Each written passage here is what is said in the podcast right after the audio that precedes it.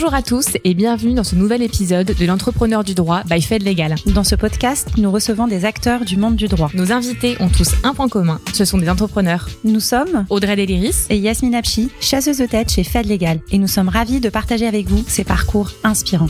Bonne écoute. Bonjour à tous, je suis ravie de vous retrouver dans ce nouvel épisode de l'entrepreneur du droit, l'EDD by Fed Legal. Je suis Audrey Deliris et aujourd'hui je reçois Pierrick Le Goff, avocat associé du cabinet De Gaulle Florence. Pierrick, merci beaucoup d'être avec nous. Comment allez-vous aujourd'hui? Ah, Bonjour Audrey, je vais très bien, merci. C'est vendredi, donc euh, tout va bien. c'est vrai, c'est vendredi avant le week-end, donc euh, c'est en effet une bonne nouvelle. Donc euh, merci d'être venu passer votre vendredi matin, ou une partie en tout cas avec, avec moi, pour enregistrer ce podcast. Je crois qu'en plus c'est le premier podcast que vous enregistrez. Oui, en effet, j'innove. C'est une, première pour moi. Eh ben merci beaucoup, en tout cas. Euh, alors, en 2015, euh, vous étiez euh, un de nos premiers invités pour les matinales fêtes légales qu'on a commencé à organiser. Donc, ça, ça fait huit ans, à peu près. Donc, ça remonte un petit peu. Vous étiez venu parler de contract management. Et aujourd'hui, vous acceptez d'être invité à notre podcast L'entrepreneur du droit. Donc, merci beaucoup. Ouais, c'est moi qui vous remercie de, de m'avoir invité puis d'avoir suivi mon, mon parcours tout au long de ces années. Et il s'est passé plein de choses, donc j'ai hâte que vous nous racontiez tout ça. Est-ce que justement vous pouvez expliquer à nos auditeurs qui vous êtes? Oui, donc euh, Pierrick Le Goff, je suis avocat associé chez, chez De Gaulle Florence. J'interviens principalement en arbitrage international et, en compliance. Euh, au niveau de mon parcours, j'ai un parcours qui est très marqué euh, par l'international.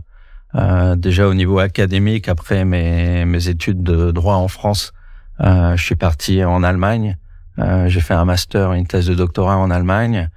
Et puis j'ai continué mon parcours international avec les États-Unis où j'ai fait un, LLM et le barreau de New York. Et puis euh, quand je suis revenu, j'ai commencé ma carrière de manière assez assez similaire euh, euh en cabinet d'avocat d'affaires et en, en, passant assez rapidement en, entreprise parce que je voulais je voulais découvrir le monde. Euh, j'ai été 15 années en expatriation en Angleterre, en Allemagne, en Suisse alémanique. J'ai rejoint le groupe Alstom euh, j'ai commencé comme euh, juriste junior, j'ai terminé comme directeur juridique du groupe et depuis quatre ans, euh, je suis revenu dans la profession d'avocat. Et bien, en effet, très très beau parcours pour le coup, et chez Alstom. Et euh, du coup, ce qui est aussi intéressant, c'est ce repassage entre guillemets en cabinet. On va en reparler. Euh, quand vous avez débuté vos études de droit, vous aviez quoi en tête? Alors, j'avais des idées assez assez marquées, assez prononcées, justement sur l'international. Euh, j'ai fait des études de traducteur-interprète en parallèle de mes études de droit, donc pour le bagage linguistique. Et c'était vraiment dans un esprit de, de me tourner vers l'international, vers le droit des affaires internationales. Et ça a vraiment euh, marqué le, la suite de mon parcours. Oui, en effet. Euh, et c'est vrai qu'il y a beaucoup d'étudiants qui rêvent de partir international et, vous l'avez fait et durant les études et durant votre carrière. Ouais. Euh, comme vous le disiez, vous êtes euh, assez rapidement passé côté entreprise avec quelque chose de encore plus business, en tout cas, comme, comme on dit parfois, euh, côté entreprise. Vous avez été jusqu'au bout, même si euh, d'autres personnes continuaient sur d'autres postes de, directeur juridique euh, groupe. Là, vous êtes arrivé en tant que numéro un chez Alstom.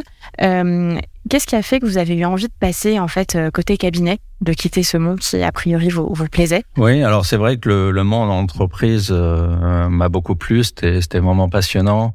Euh, en fait, le retour en cabinet d'avocat, quelque part, une promesse personnelle que, que je m'étais faite. Euh, j'ai basculé finalement en entreprise parce que en tant que collaborateur junior, je me sentais très loin des, des préoccupations des clients.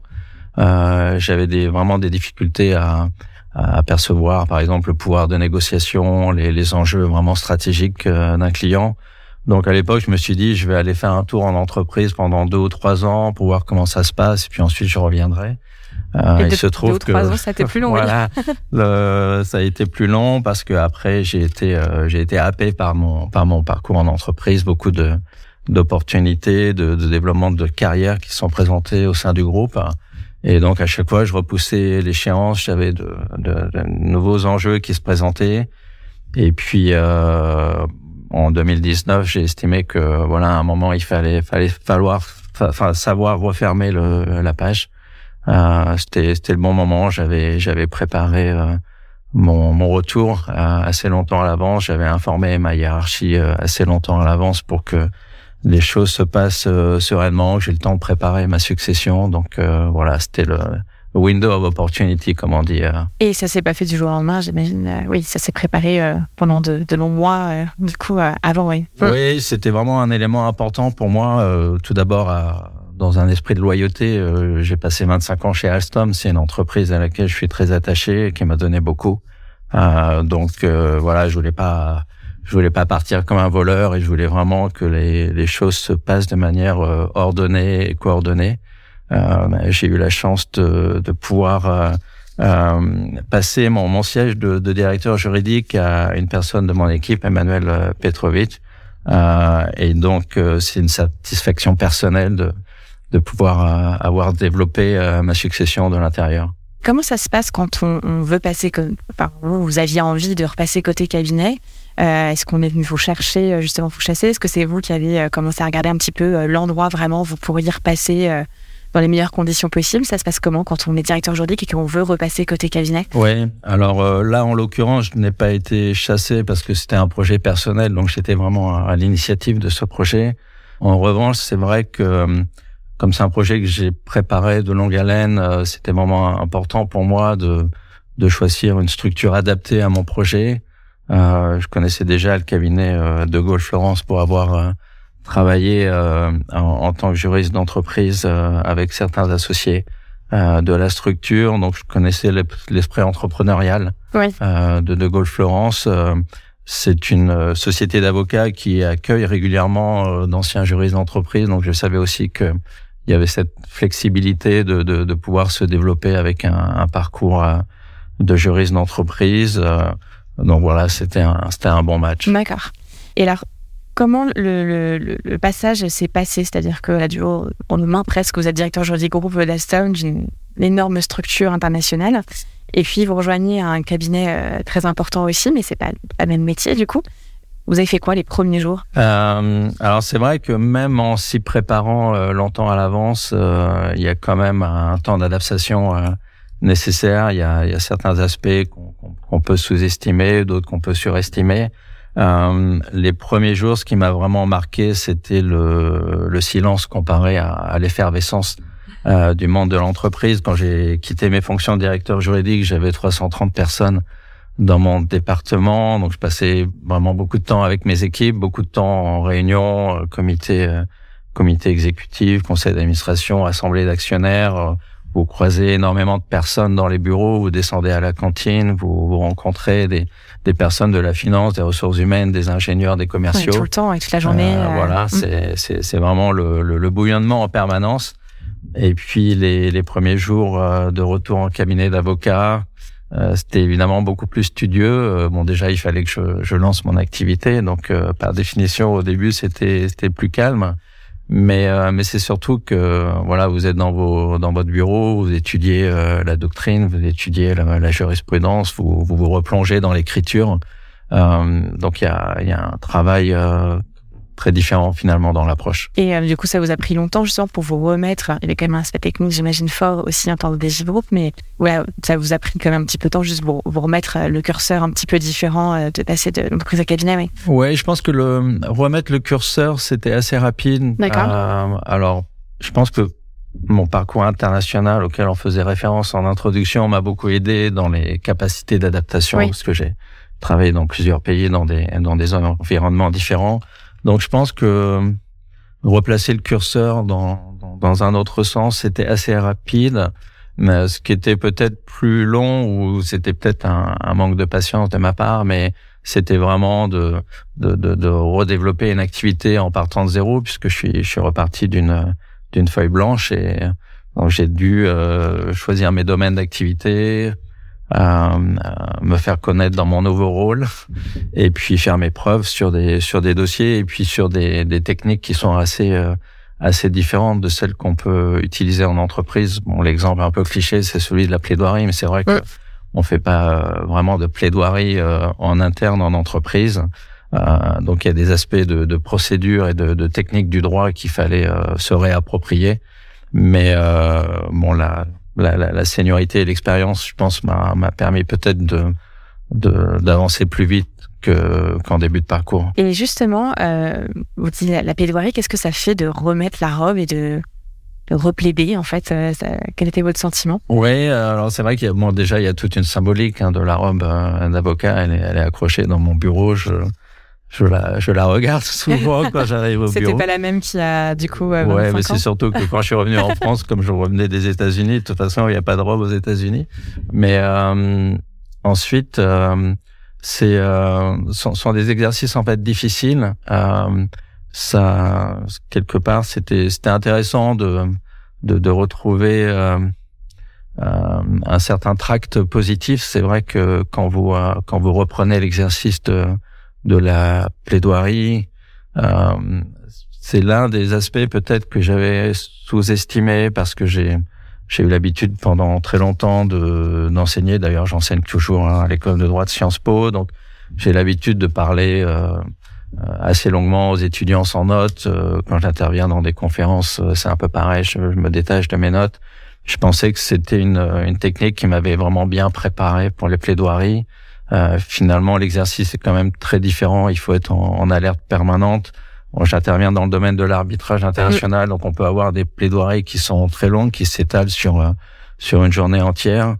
Et euh, il faut il faut vraiment se concentrer très fortement. On est on est vraiment épuisé à la fin de la journée de plaidoirie. Et voilà, ça m'avait ça m'avait un peu surpris au début. Et puis j'ai pris goût à l'exercice. Euh, ça fait partie des, des moments euh, finalement assez palpitants de, de la profession d'avocat. D'accord. Donc un, un, passage heureux. Euh, oui, un passage très heureux, très heureux, très épanoui.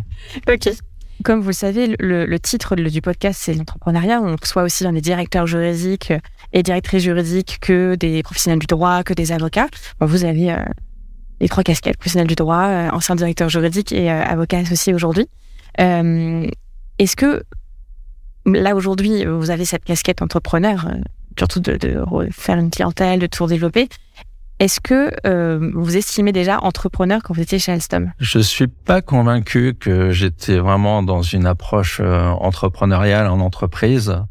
Euh, je pense que peut-être c'est lié à la à la différence d'approche des dossiers, c'est-à-dire que quand j'étais en entreprise, je suis intervenu sur des dossiers vraiment euh, passionnants, structurants, très opérationnels.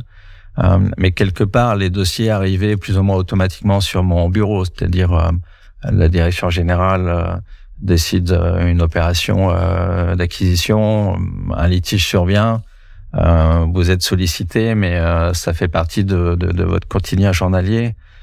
Quand vous basculez profession libérale, avocat, je pense que le côté entrepreneurial fait surface ou doit faire surface euh, assez naturellement parce que pour du coup là les dossiers euh, tombent pas du ciel euh, tout seul sur votre bureau. Donc il y a quand même une, une démarche qui consiste à, à se rendre visible à se tourner vers l'extérieur à faire connaître ses compétences si, si vous êtes sollicité ça vient pas en principe par hasard. Donc la démarche est assez différente et je pense que je me suis mis un peu naturellement dans cette démarche en, en adaptant l'aspect profession. Et justement, euh, comment on passe de, de directeur juridique d'un grand groupe à justement euh, avocat euh, Vous avez zéro client en arrivant le premier jour, j'imagine. Quelles ont été un peu les démarches pour vous rendre visible et développer votre clientèle euh, ouais, Des astuces aussi pour ceux qui ouais, bah, je pense le que, cap ouais. Non, c'est vrai que c'est une question très pertinente. Je crois que le, je pense que la, la, la clé de cette réponse déjà, c'est la préparation en anticipation. Euh, en fait, quand j'étais en entreprise et comme j'avais ce projet de long terme, à un moment ou à un autre, de revenir en cabinet d'avocat, euh, j'ai essayé de travailler sur les, les, aspects que justement on travaille moins en entreprise. Alors, vous l'avez dit en introduction, en entreprise, c'est très business, très opérationnel. Euh, et puis quand vous montez dans la hiérarchie, vous prenez une dimension très managériale. Donc vous avez l'encadrement des équipes, la gestion des budgets, la stratégie vous avez progressivement peut-être un peu tendance à vous détacher de l'approche du droit sous l'angle scientifique. Euh, donc c'était très important pour moi euh, pendant mes années en entreprise de travailler sur les composantes euh, dont je savais que j'allais avoir à nouveau besoin plus tard. Euh, c'est ce qui explique pourquoi je suis resté très attaché à l'enseignement, parce que l'enseignement, vous devez euh, rester à jour de l'évolution du droit, de la doctrine, euh, vous avez des débats avec les étudiants, donc vous êtes vraiment dans la dans la réflexion juridique. Euh, j'ai très tôt euh, écrit et publié des articles de droit pour m'obliger à me plonger dans les lectures, à l'exercice de l'écriture, un exercice important comme comme avocat, soit quand vous rédiger des consultations ou alors en arbitrage international quand vous rédigez des, des mémoires qui sont soumis au tribunal. Donc le travail sur l'écriture et la, la, réflexion juridique était très important pour euh, justement au niveau visibilité travailler sur les acquis et les, les aspects très positifs de l'expérience en entreprise, de la compréhension des, des enjeux opérationnels mais euh, de les combiner avec euh, l'approche scientifique du droit qui est fondamentale dans la profession d'avocat. D'accord. Et euh, vous le disiez, les enjeux business vous ont aidé aussi dans ce, cette nouvelle fonction que vous avez depuis quelques années maintenant au cabinet.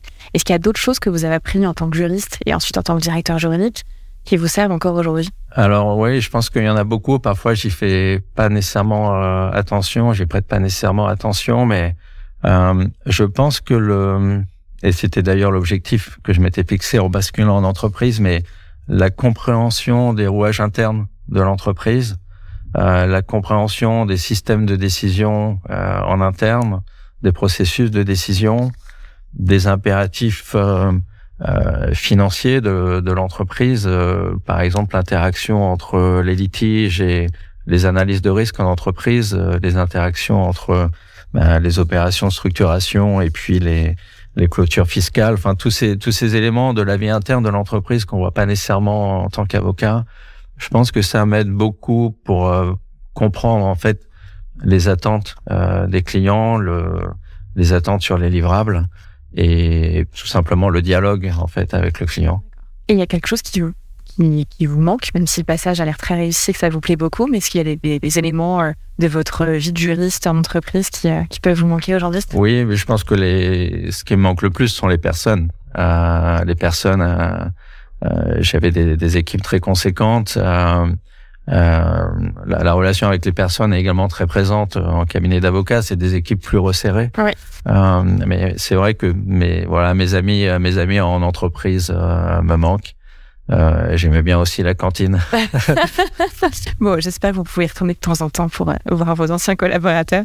Justement, j'ai vu dans pas mal d'interviews et de, de, de, portraits que vous avez, euh, qui ont été publiés, que vous parlez justement de vos équipes, du collectif. Donc on, on, en parle aussi aujourd'hui, donc euh, c'est très chouette justement.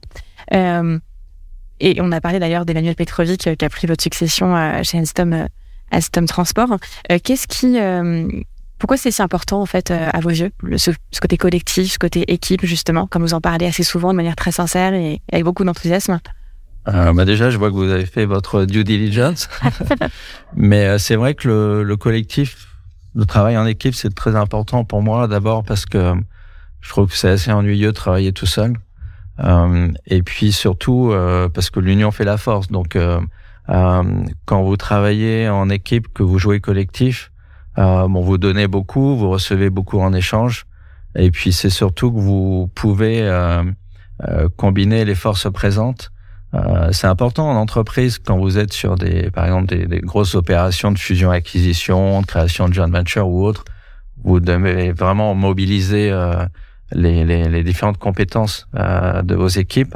en cabinet d'avocat, c'est pareil. si on prend l'exemple de, de l'arbitrage international sur lequel j'interviens en dominante, euh, vous allez avoir des, des, des avocats qui euh, euh, qui vont se concentrer sur les enjeux financiers des dossiers, d'autres sur les enjeux techniques, d'autres sur la compréhension des faits, d'autres sur la réflexion juridique. Et quand vous mettez toutes ces compétences ensemble, vous pouvez vraiment atteindre des objectifs qui tout seul seraient impossibles. Donc pour moi, c'est vraiment une composante très très importante de la vie professionnelle. Et euh, justement, au départ, ce n'était évidemment pas le cas, mais vous êtes devenu manager avec le temps, euh, surtout en tant que directeur juridique groupe. Donc vous n'étiez pas non plus euh, en manager direct de 330 personnes, heureusement. vous n'auriez pas eu le temps de dormir sinon, mais, mais qu'est-ce qui, qu'est-ce qui caractérise votre management pour le coup? C'est quoi un bon manager? Je pense que pour moi, la qualité première du bon manager, c'est vraiment l'écoute. On m'a on, m'a souvent fait la réflexion euh, quand j'étais en entreprise que je passais beaucoup de temps à, à recevoir les personnes de, de, mon équipe et dans dans l'écoute et la la compréhension en tout cas de l'état d'esprit. Euh, je pense que ça c'est primordial. Si vous euh, si vous n'êtes pas dans l'écoute, vous pouvez pas comprendre ce qui se passe euh, autour de vous. Ensuite, je pense que le, le bon manager, c'est une règle que je me suis appliquée euh, dans tous mes postes, euh, c'est celui qui prépare sa succession. Euh, si, euh, en principe, ça devrait être l'obsession numéro un quand vous prenez un poste. développer, développer votre succession d'abord parce que c'est, c'est développer la flexibilité. Si vous n'avez pas de succession prête, vous restez finalement un peu bloqué dans votre poste parce que quand nom est mentionné pour euh, des postes potentiels, la réponse va être euh, oui, mais qui va prendre sa succession. Donc, si, si vous préparez votre succession, vous, vous préparez en même temps votre avancement. Euh, mais c'est surtout, je pense, la satisfaction personnelle de d'avoir su faire grandir des personnes autour de vous. D'accord. Très intéressant cette vision justement de que ça vous sert à vous euh, aussi personnellement, euh, du coup, de faire développer des équipes, mais tout le monde est bénéficiaire justement d'être euh, un bon manager et de faire développer du coup les, équipes. Euh, et, justement, euh, aujourd'hui, vous êtes entrepreneur, donc peut-être un peu moins manager qu'auparavant. Est-ce que justement ces qualités-là vous servir d'écoute justement J'imagine que oui, mais dans la, la, partie entrepreneuriale plus de votre métier justement. Vous l'idée dans l'approche avocat de, Oui, justement ma nouvelle ma nouvelle dimension. Oui, je pense que les, les, les règles restent euh, assez similaires. Alors euh, c'est vrai que les équipes sont plus resserrées, comme on le, le disait tout à l'heure. Mais le fait d'être dans l'écoute, euh, euh, c'est très important, pas seulement d'ailleurs sous l'aspect managérial, mais sur l'aspect de, de, traitement des dossiers. Euh, quel que soit le, le, niveau de seniorité, le niveau d'expertise, tout le monde peut avoir d'excellentes idées. Et quand vous êtes dans l'écoute, vous vous assurez de ne pas passer à côté d'une bonne idée qui euh, euh, qui peut venir de, de peut venir de membres de, de l'équipe et qui sont très importantes pour la gestion des dossiers. D'accord. On a parlé, euh, voilà, évidemment d'entrepreneuriat et d'être un bon manager aussi. Donc je reviens sur l'entrepreneuriat. Pourquoi c'est pour vous, pardon, c'est c'est quoi un bon entrepreneur? Et c'est quoi un bon entrepreneur du droit? C'est différent. Alors c'est pas une question euh, facile, mais euh, déjà je trouve que dans le dans le mot entrepreneur, il y a le mot entreprendre. Donc euh, je pense qu'il faut il faut savoir développer euh, une vision, il faut savoir euh, comprendre les évolutions du marché, comprendre les attentes, savoir savoir se faire connaître et se faire reconnaître et voilà développer peut-être développer des des domaines d'activité pour lesquels euh, en tout cas vous espérez que les, les personnes qui vous sollicitent vont euh, vont se sentir euh, en confiance et euh, vont voilà vont vraiment avoir le sentiment que vous allez vous allez développer le meilleur de vous-même pour défendre leurs intérêts. D'accord. On a parlé du collectif, on a parlé du management, on a parlé d'entrepreneuriat. Est-ce que vous, vous avez eu des mentors durant votre carrière? Oui, j'ai eu beaucoup de, beaucoup de mentors dans ma carrière. Je continue d'ailleurs à, en avoir. Je pense que ça a commencé déjà au niveau de l'université. Euh, j'ai eu beaucoup de, beaucoup de professeurs qui ont été euh, euh, des mentors parce que j'admirais leur leur agilité intellectuelle, leur leur, leur bienveillance en tant qu'étudiant. Euh, et puis dans le monde de l'entreprise, euh, beaucoup de beaucoup d'anciens supérieurs hiérarchiques qui euh, ont été bienveillants sur mon développement de carrière, m'ont suivi, m'ont donné des des opportunités, ont sans doute parfois pris des risques en me confiant très jeune des postes importants. Euh, donc ça c'était vraiment euh, c'était vraiment utile et j'en garde un très bon souvenir. je continue à avoir des mentors dans la, la profession d'avocat, des, des, gens avec qui je, je, je travaille euh, régulièrement. Je pense euh, notamment à mon associé Samantha Nataf en arbitrage, euh, avec qui je, je, travaille en tandem de manière régulière sur sur les dossiers d'arbitrage. Donc voilà, beaucoup de beaucoup de jeunes aussi qui qui m'entourent. C'était un peu les, les retrouvailles parce que c'est vrai que en entreprise, quand vous quand vous atteignez les fonctions de directeur juridique, vous travaillez quelque part avec votre garde rapproché. Ce sont des personnes très expérimentées. J'avais trouvé que dans mes dernières années en entreprise, j'avais perdu un peu le la, le contact avec euh, avec les, les, jeunes juristes. Euh, et là, je le retrouve en, cabinet d'avocat puisque euh, vous travaillez avec des collaborateurs qui arrivent euh, sur le marché du travail. Ils font partie de l'équipe et, et qui travaillent à, à, à, vos côtés. Donc ça, c'était un, grand plaisir de, de, retrouver le contact avec la, la, jeune génération dans mes dossiers. Vous l'aviez toujours un petit peu aussi, mais avec votre casquette enseignant aussi, professeur à l'université. Oui, oui, oui, c'est vrai que ouais, c'est vrai que le, le, le, contact avec les, les étudiants euh, euh, est, également une relation intéressante parce que vous apprenez beaucoup de choses sur euh, les préoccupations, euh, les préoccupations des, des jeunes, euh, et ça vous donne également une, une sorte d'adrénaline pour pour continuer vous-même à approfondir la réflexion sur sur le monde. Et, justement, est-ce que vous avez d'autres sources d'inspiration, euh, peut-être même euh, en dehors du droit? Enfin, peut-être que vous adorez euh, lire des livres d'arbitrage tout, le temps, mais est-ce qu'il y a d'autres choses qui vous inspirent? Ouais, ouais, non, il y a quand même, il y a quand même d'autres choses, mais ça va peut-être vous surprendre parce qu'on parlait à l'instant de l'aspect collectif, de l'aspect travail en équipe.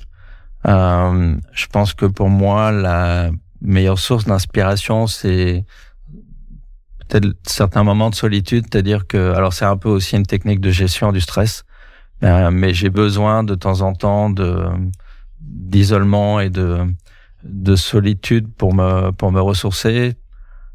Ça peut être s'asseoir sur un banc dans un parc, euh, ça peut être une randonnée en montagne, mais euh, c'est très important pour pouvoir débrancher, euh, pour pouvoir euh, se repencher sur une réflexion personnelle. Et souvent, je, je, je m'aperçois que c'est en tout cas une source d'inspiration parce que ça me permet de, de, de, de, me poser des questions que j'ai pas le temps de me poser quand je suis vraiment dans le, dans le bouillonnement des dossiers. D'accord, un petit, un petit peu comme une bulle que vous créez euh, ouais, temps de vous une bulle de protection, je pense. Euh, Est-ce qu'il y a une citation qui vous guide au quotidien euh, et que vous aimeriez partager? Alors en fait, je crois que votre question me rappelle euh, une anecdote de mon, de mon parcours étudiant. Ah, euh, en fait, un, un, jour dans mes études, j'avais une une note assez décevante par rapport à à mes attentes. Pourtant, j'avais j'avais assez euh, assez fortement travaillé pour l'examen, mais voilà, le résultat n'était pas conforme aux attentes. Et je pense que le professeur qui m'a remis la, la copie a dû le le détecter dans ma réaction. Il m'a regardé euh, droit dans les yeux. Et il m'a dit euh, "Faites de votre peine une force." Euh, sur le coup, j'ai pas très bien compris parce que ça me semblait pas nécessairement être euh, une euh, un discours en tout cas réconfortant. Mais finalement, c'est revenu régulièrement par la suite parce que bah, la vie est faite de joie, mais elle est aussi faite de, de déception. Ça peut être personnel, ça peut être professionnel. un dossier qui se passe pas comme vous l'auriez prévu, une peut-être une, une, présentation euh, que vous auriez euh, aimé voir euh, différente, un résultat qui est pas nécessairement conforme à vos attentes. et finalement, ce, ce proverbe ou cette remarque de ce professeur à l'époque m'a permis, dans ces moments, de d'essayer de voir quel est le quel est l'élément positif que je peux finalement retirer d'une situation négative. Euh, quel est peut-être l'effet utile que je peux en retirer pour euh, voilà pour me perfectionner par la suite. Et ça me permet en général de pas rester sur un goût amer et de voilà de me repositionner sur une dimension plus positive. Merci d'avoir partagé cette anecdote euh, et donc faites de votre peine une force. voilà exactement. Si vous n'étiez pas devenu avocat, est-ce que vous avez un rêve euh, d'enfant que vous aviez aimé réaliser? Oui, je pense j'en avais deux en tant qu'enfant. Euh, euh, j'étais assez attiré par la profession de commissaire de police. D'accord. Euh, et puis une autre profession qui est très différente, qui est celle de. J'étais intéressé par l'école, euh, l'école hôtellerie. D'accord. très différent. voilà, et avec l'espoir, si si ça s'était fait, de peut-être devenir un chef étoilé. donc ces deux, voilà, ces deux professions m'intéressaient finalement, quand vous regardez, que vous comparez avec la profession d'avocat, vous trouvez des similarités. Euh, euh, commissaire de police, il y a la dimension investigation, c'est une dimension importante de la de la profession d'avocat. Vous devez investiguer les faits. Si vous si vous maîtrisez pas les faits, euh, tout le raisonnement euh, juridique va être faussé. Et puis, quand vous regardez les, les chefs euh, étoilés, c'est vraiment une profession qui nécessite rigueur, discipline, beaucoup de beaucoup d'approches méticuleuses dans le travail, et puis des éléments de créativité. Qu'on doit qu'on doit développer dans la profession d'avocat. Vous avez déjà fait un passage de l'entreprise à l'avocature, vous pouvez encore devenir chef cuisinier. Ouais, tout reste possible, tout reste possible. vous cuisinez un peu, du coup? Euh, il y a une époque où je cuisinais un peu plus que maintenant, mais c'est devenu c'est devenu un peu difficile. Mais euh, en vacances peut-être plus. D'accord. Bon, on suivra en tout cas votre votre évolution peut-être dans la cuisine du coup, et on vous souhaite d'avoir une étoile voire plus par la suite. Pour revenir au droit, euh, vous avez beaucoup, beaucoup, parlé des étudiants que vous côtoyez depuis le début de votre carrière, euh, bah, soit en tant qu'étudiant bien sûr, puis après en, enseignement. Est-ce qu'il y a des conseils que vous donnez à ces étudiants-là que vous aimeriez partager aujourd'hui avec des jeunes juristes qui nous écoutent ou des jeunes avocats qui, euh, qui viennent d'être euh, d'être euh, diplômés? Oui, ouais. alors c'est vrai que j'essaye en général en fin, en fin de en fin d'année avec les étudiants de de donner des conseils, même d'ailleurs tout au long de l'année, je fais je fais régulièrement venir dans mes cours des, des professionnels pour générer des, des inspirations de carrière. Euh, ensuite, je pense que le le conseil principal que je donnerais, c'est un conseil que je me suis appliqué à moi-même euh, en début de parcours, c'est de vraiment euh, se concentrer sur la garantie de la formation, euh, c'est-à-dire vraiment choisir une structure pour euh, pour des premiers postes euh, qui va garantir un, un, niveau de supervision, un niveau de formation important. J'ai eu la chance, aussi bien quand j'ai commencé en cabinet d'avocat que mes premières années en entreprise, d'être très bien, très bien entouré, euh, avec des personnes qui ont vraiment pris le soin de corriger euh, mes écrits, euh, me donner euh, du feedback, m'expliquer pourquoi certaines choses allaient pas, pourquoi certaines choses allaient bien, me donner des conseils avant de partir en négociation. Et je pense que l'erreur à ne pas commettre, par exemple, si on raisonne en tout cas entreprise, c'est de prendre un poste isolé dans une filiale sur un site sans supervision rapprochée parce que finalement les, premières années de, de, la profession sont quand même les années les plus importantes sous l'angle de la formation. Alors on apprend évidemment euh, continuellement, mais les premières années c'est vraiment fondamental et je trouve qu'il faut vraiment euh, sécuriser cet aspect de, de formation professionnelle. Merci Pierrick. Euh, Est-ce que vous avez un dernier mot pour nos auditeurs? Bah, Écoutez, je vous remercie déjà de, de, de m'avoir invité. J'ai passé un, un, bon moment. Euh, je pensais qu'un podcast serait plus facile qu'une plaidoirie, mais je suis pas certain que ce soit le cas. En tout cas, euh, c'était une bonne manière de, de commencer la journée. Eh ben merci en tout cas Pierrick, merci d'avoir pris le temps de partager euh, votre vision, votre parcours avec nos auditeurs. Je suis ravie que vous ayez passé un bon moment. Ce sera peut-être euh, du coup la suite de plein d'enregistrements de podcasts. En tout cas, je, très ravie d'avoir partagé ce moment avec vous. Euh, et puis, euh, je vous souhaite du coup une bonne journée, un bon vendredi, un bon week-end avec un petit peu d'avance. Merci à tous en tout cas de nous avoir écoutés et à très vite pour un nouvel épisode de l'entrepreneur du droit by Fed Legal. Merci de nous avoir écoutés. Nous espérons que ce nouvel épisode vous a plu. N'hésitez pas à vous abonner et à nous mettre une bonne note. À très bientôt pour un prochain épisode de l'entrepreneur du droit by Fed Legal.